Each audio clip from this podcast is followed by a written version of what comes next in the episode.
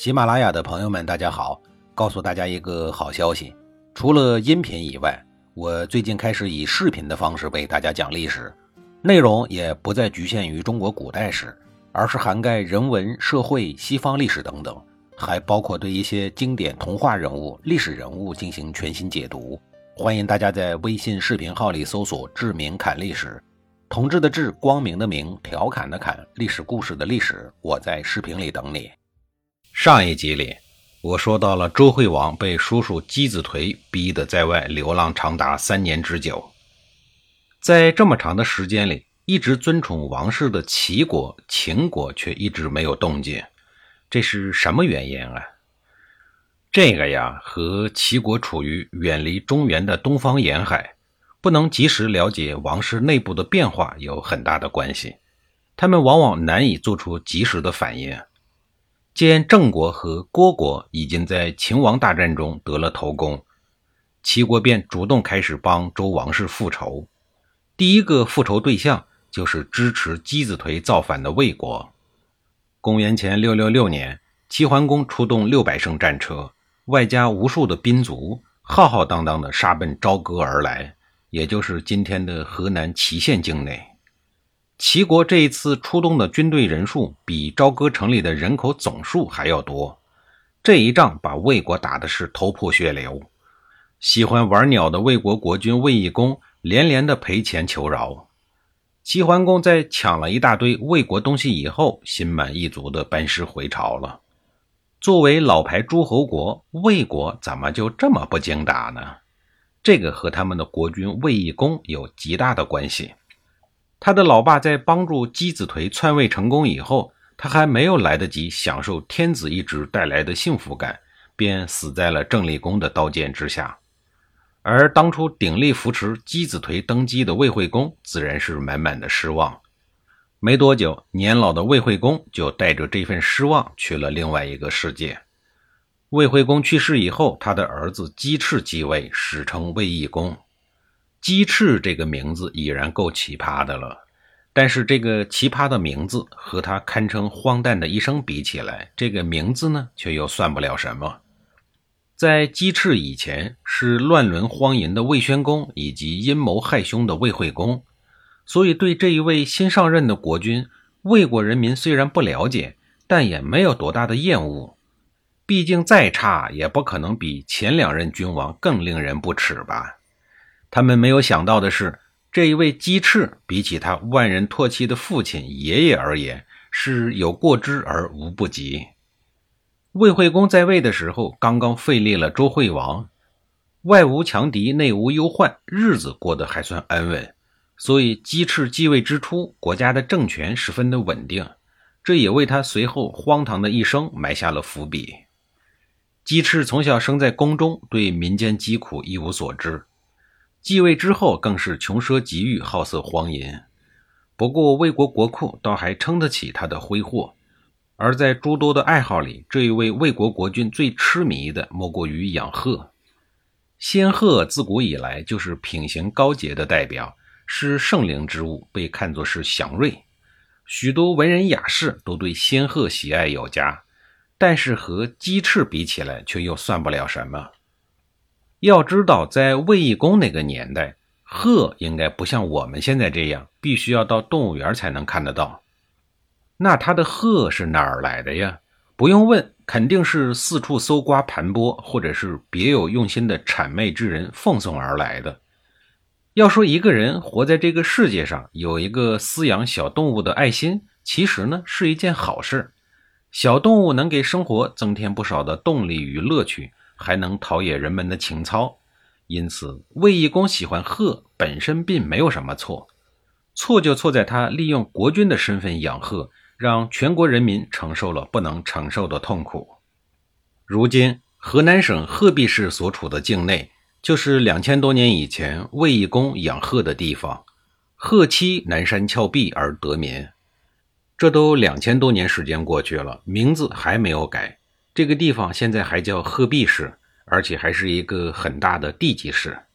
由此可见，卫懿公养鹤的影响有多大。卫懿公对于鹤的喜爱已经完全到了痴迷的地步。鹤对于他而言就是毒品一样，他根本不在乎花多少代价，只要看到喜欢的鹤，哪怕是花费重金，甚至封官封爵，总之想尽一切办法也要把鹤搞到手。一时间，无数人放弃了正常的劳动生产，以养鹤捕鹤为业。每天来魏国献鹤的人也是络绎不绝。面对这些来历不明、五行八作的人，魏义公是来者不拒。凡是能献鹤、养鹤的人，无一不以重金赏赐或者封官待之。您说，就这么一个整日玩鸟的昏聩国君，怎么能抵挡得住齐桓公的铁骑大军呢？到后来，魏义公把自己养的近千只鹤全部搬到了后宫，从此后宫里的鹤比宫女还要多。卫懿公平日里不是在宫里边和鹤群玩耍，就是带着鹤群出行。出行时，这些本身可以自由翱翔在天空的鹤们，竟然悉数乘坐足以彰显身份地位的豪华马车。有了地位了，与之对应的就是每一只鹤都封有官职，有的封为鹤将军，有的封为鹤夫人等等。而这些都是按照魏国的朝堂制度封的实爵。定期按照官职发放俸禄，就连饲养员也按照饲养鹤的档次不同，逐一分出了等级，享受着和士以及大夫们相当的待遇。卫懿公在召集士大夫议事的时候，饲养员和鹤的位置比大夫们还要靠前。